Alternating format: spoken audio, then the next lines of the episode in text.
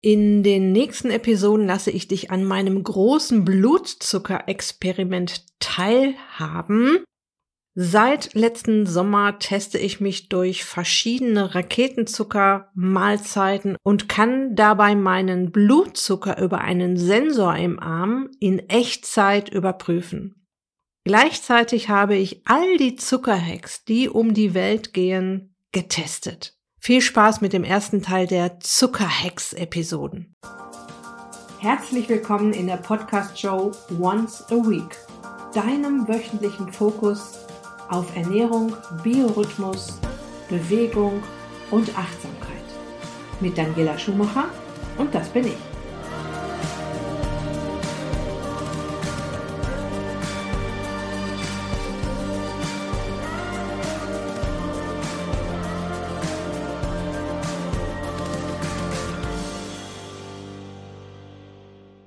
Okay, was genau passiert mit deinem Blutzucker, wenn du Reis isst oder ein alkoholfreies Bier trinkst? Welche Auswirkungen haben Bewegung oder eine Infektion auf den Blutzucker? Und was ist mit all den Tricks, die den Blutzucker senken sollen, die seit einiger Zeit um die Welt gehen? Was passiert also, wenn ich vor dem Essen Apfelessig zu mir nehme oder das Brot nach dem Salat esse, geht der Blutzucker eigentlich auch nach oben, wenn ich ein paar Haferflocken esse? Und was passiert, wenn ich Kaffee trinke? Wie schon gerade erzählt, führe ich seit letztem Sommer immer wieder Tests mit einem Sensor im Arm durch. Die sogenannte kontinuierliche Glukosemessung ist nämlich nun auch für den Laien machbar und erschwinglich. Die Experimente wurden von mir und meinem Mann durchgeführt und ein paar der Teilnehmerinnen im Ist dich glücklich Coaching haben sich auch anstecken lassen und haben sich die Sensoren bestellt. Ich werde da natürlich gleich auch noch was zu sagen.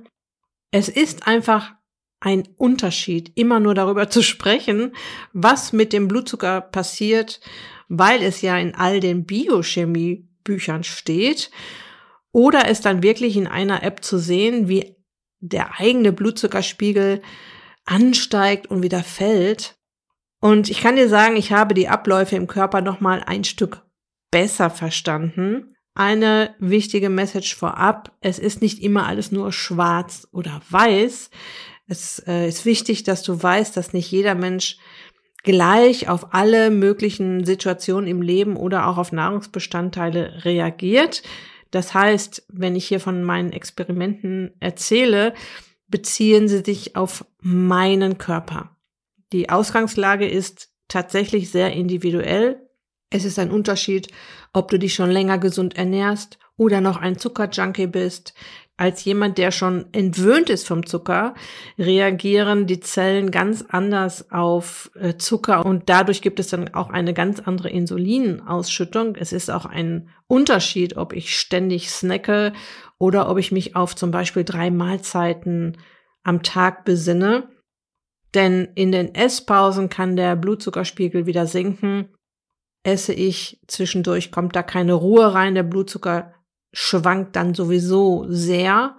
Übrigens auch mit dem Zyklus der Frau verändert sich dann noch mal was. Meine Körperzellen reagieren sehr sensibel auf Zucker. Das heißt, mein Zuckerstoffwechsel funktioniert 1a. Mein Darm ist sehr verwöhnt von all der gesunden Kost. Meine Darmflora ist in einem guten Zustand. Das heißt, Blutzuckerspitzen sind bei mir nicht ganz so extrem und regulieren sich sehr schnell. Doch meine Experimente sind trotzdem sehr aussagekräftig.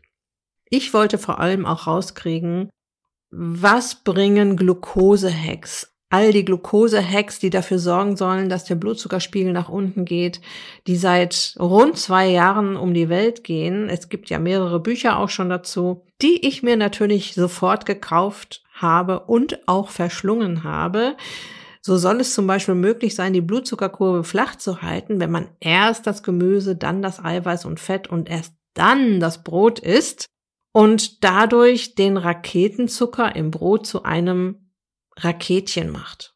Oder dass es die Blutzuckerkurve positiv beeinflusst, wenn man vor dem Essen einer zuckrigen Mahlzeit Apfelessig zu sich nimmt. Okay, diese Tricks, die gerade so populär sind, hat man, wenn man ganz ehrlich ist, alle schon mal irgendwo gelesen. Auch in meiner Ausbildung habe ich gelernt, dass es durchaus ein Unterschied ist, ob ich die Spaghetti pur oder mit Olivenöl esse, denn das Olivenöl bremst tatsächlich die Blutzuckerkurve ab. Das, was neu war in all den Büchern, Beiträgen und Artikeln zum Thema, dass man zum ersten Mal auch als Laie die Möglichkeit hatte, die kontinuierliche Blutzuckermessung anzuwenden.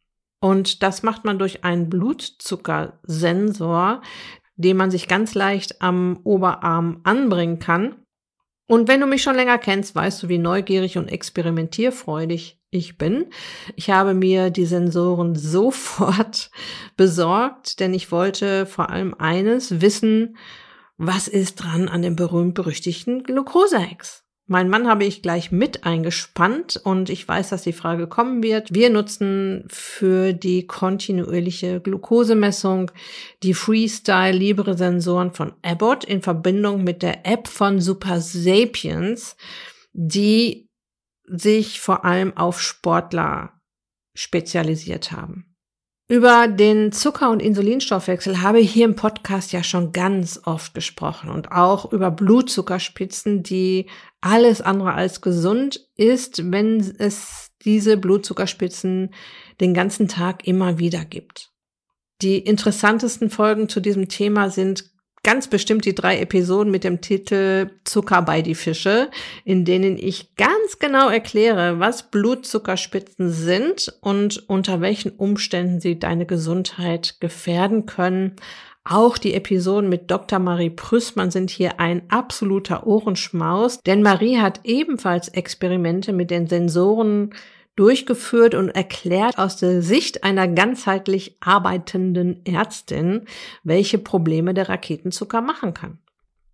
Gut, wie funktionieren jetzt diese Blutzuckersensoren? Sie werden, wie gesagt, sehr unkompliziert am Oberarm angebracht. Die Sensoren haben eine winzige Nadel, die aber nur bis in die Gewebeflüssigkeit hineinragt, also nicht ins Blut. Und somit misst der Sensor, ich sage mal in Anführungsstrichen auch nur, die Glucose in der Gewebsflüssigkeit. Das Anbringen des Sensors tut nicht weh, was ich tatsächlich erstmal befürchtet habe. Man merkt es wirklich überhaupt nicht, wenn man ihn anbringt. Das Anbringen passiert durch einen Adapter, den man sich einfach an den Oberarm hält und auf die Taste drückt quasi und zack, hat man den Sensor im Arm und man merkt es wirklich überhaupt nicht. Und dieser Sensor misst jetzt meinen Blutzucker Tag und Nacht in Echtzeit.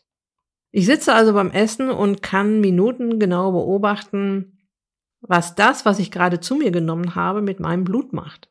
Und das ist natürlich hochinteressant. Und du kannst über den Sensor oder über die Messung auch beobachten, was passiert, wenn du zum Beispiel morgens aufstehst, wenn du kalt duschst, wenn du dich bewegst, wenn du einen Infekt hast. Da kann ich auf jeden Fall auch jeweils was zu sagen. Ich habe im letzten Sommer und im Herbst sehr viel experimentiert und experimentiere auch jetzt immer dann, wenn ich ein neues Gruppencoaching starte. Denn meine Teilnehmerinnen finden es klasse, wenn sie live dabei sein können, wenn ich diese Tests und Experimente mache und ihnen quasi live erzählen kann, was passiert. Wie gesagt, der Sensor ist mit einer App verbunden und die App gibt die Blutzuckerwerte in Milligramm Glucose pro Deziliter Gewebeflüssigkeit an. Ich habe dir mal ein paar Richtwerte für den Blutzucker mitgebracht, ähm, der sich natürlich jetzt auf das Blut bezieht, aber die Abweichung ist jetzt nicht so super riesig, da kann man ruhig nachgehen. Die Blutzuckerwerte gelten für Nicht-Diabetiker. Nüchtern sollte der Wert unter 100 Milligramm pro Deziliter sein. Mein Dozent propagierte da tatsächlich einen viel niedrigeren nüchtern Blutzuckerspiegel, nämlich 80 bis 85 Milligramm pro Deziliter. Und was soll ich sagen? Genau da bewegt sich mein Blutzuckerspiegel, wenn ich nüchtern bin.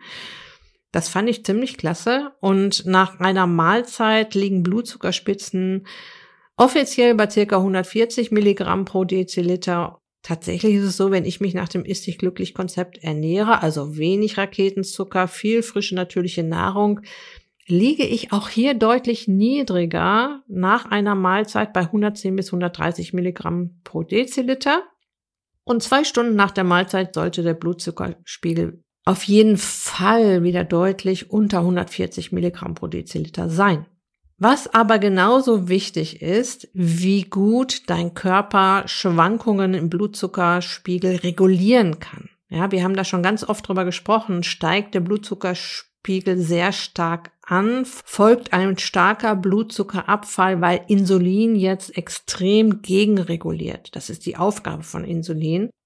Was dann auch passiert, dein Energielevel sinkt, das berühmte Suppenkoma kommt zum Einsatz und Heißhungerattacken sind vorprogrammiert. Und je besser dein Körper diese Schwankungen ausgleichen kann, ohne dass der, dass dir der Blutzuckerspiegel gleich in den Keller fällt, desto weniger hast du natürlich diese Reaktionen.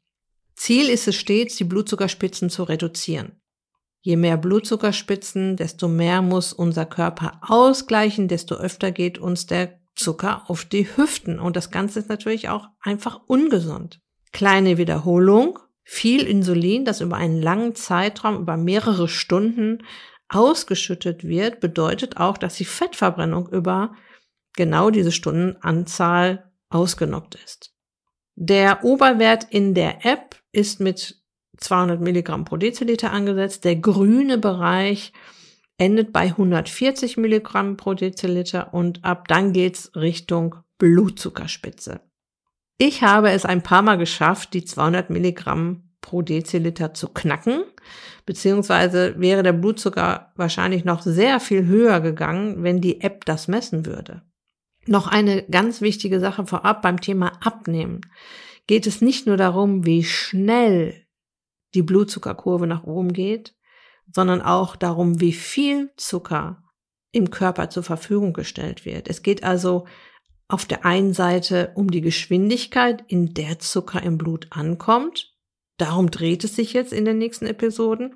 Aber es geht auch immer um die Menge, die letztendlich im Körper ankommt. Das heißt, egal wie viele Tricks wir anwenden, um die Blutzuckerkurve zu senken, der Körper braucht nur eine bestimmte Menge Zucker bzw. Kohlenhydrate pro Tag, der Rest geht auf die Hüften oder auch wenn es in eine große Portion Zucker war, da können wir noch so viel Essig vorher trinken und wir werden ja noch checken, ob der Essigtrick überhaupt funktioniert. Der Körper kann nur eine bestimmte Menge Zucker pro Mahlzeit beziehungsweise pro Stunde verpacken und auch hier geht der Rest wieder auf die Hüften. Das heißt, wir müssen das so ein bisschen auch so gedanklich trennen. Auf der einen Seite die Geschwindigkeit, auf der anderen Seite die Menge. Was ich damit sagen will, es nützt uns recht wenig, irgendwelche Hacks anzuwenden und trotzdem ohne Ende Raketenzucker in der Nahrung zu haben. Du isst also zum Beispiel den ganzen Tag Kuchen, weil du vorher einen Zuckertrick angewandt hast und die Blutzuckerspitze wird eventuell runtergebeamt. Die Menge Zucker ist aber trotzdem in deinem Körper gelandet. Doch in einer Ernährungsumstellung geht es ja nicht nur darum, sich perfekt zu ernähren. Es darf und sollte auch Ausnahmen geben, Momente, in denen wir mal alle fünf Grade sein lassen. Ja, an Feiertagen, auf Partys, im Restaurants oder wenn du den Geburtstagskuchen deiner Kollegin nicht ablehnen willst.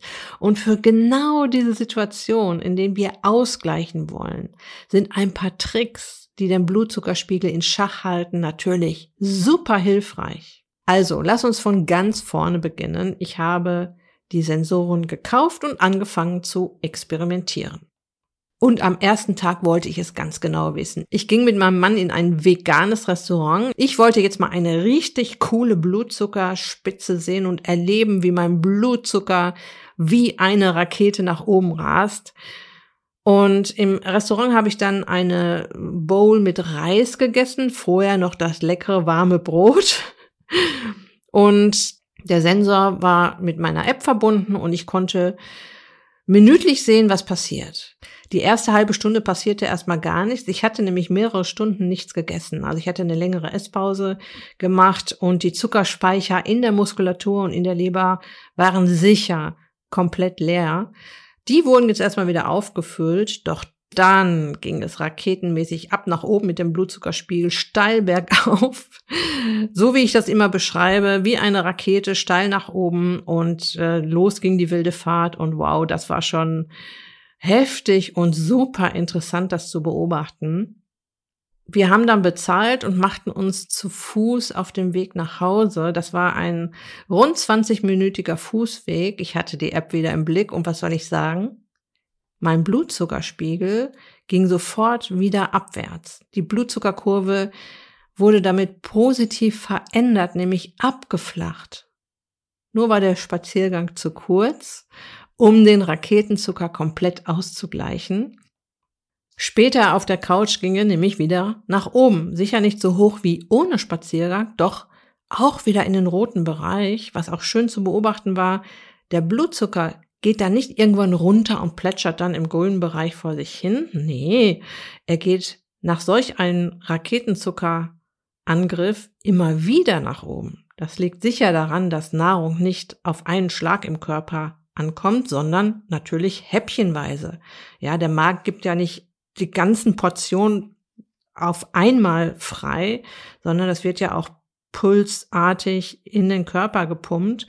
Und so ging die Blutzuckerkurve über mehrere Stunden immer wieder steil nach oben, um sich dann wieder zu beruhigen, dann wieder nach oben, um sich wieder zu beruhigen. Was bei mir hervorragend funktioniert hat, Insulin hat mir den Blutzucker nach jeder Blutzuckerspitze sehr zügig wieder nach unten reguliert. Der Zucker kursierte also nicht stundenlang in einem sehr hohen Bereich, was ja passieren kann, wenn die Zellen nicht mehr so gut auf Insulin reagieren, wenn man zum Beispiel schon eine Insulinresistenz hat oder ein Typ 2 Diabetiker ist. Okay, Fazit zu diesem Experiment. Der Blutzuckerspiegel geht auch bei einem Menschen, der sowieso schon gut und sensibel auf Zucker reagiert, rasend schnell nach oben, wenn dieser Mensch Raketenzucker ist.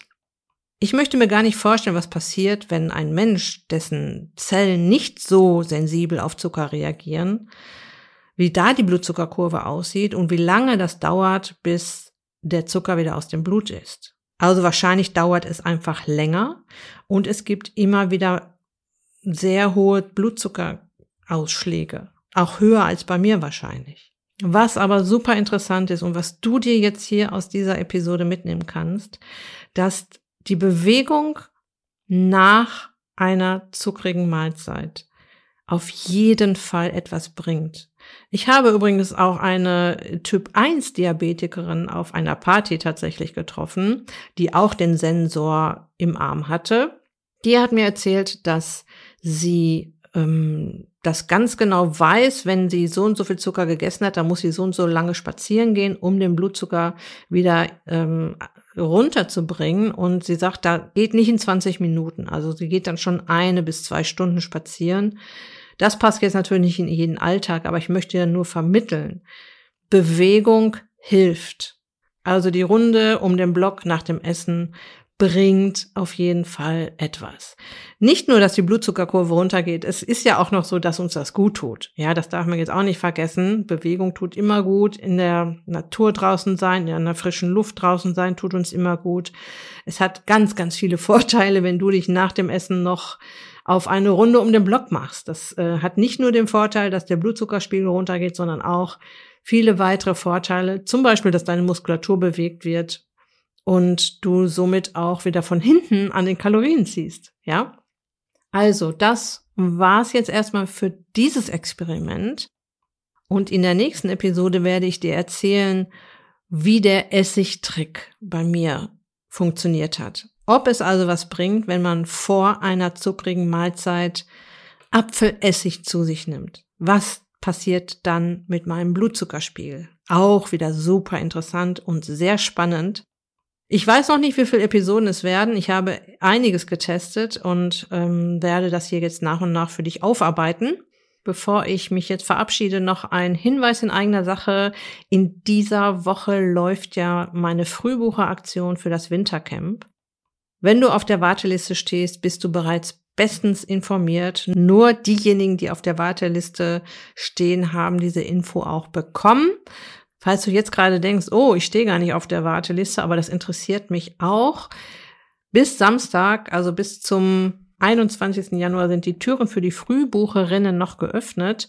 Schreib mir einfach eine E-Mail an info at daniela-schumacher.de. Schreib mir gerne mit ein paar Sätzen deine aktuelle Situation dazu.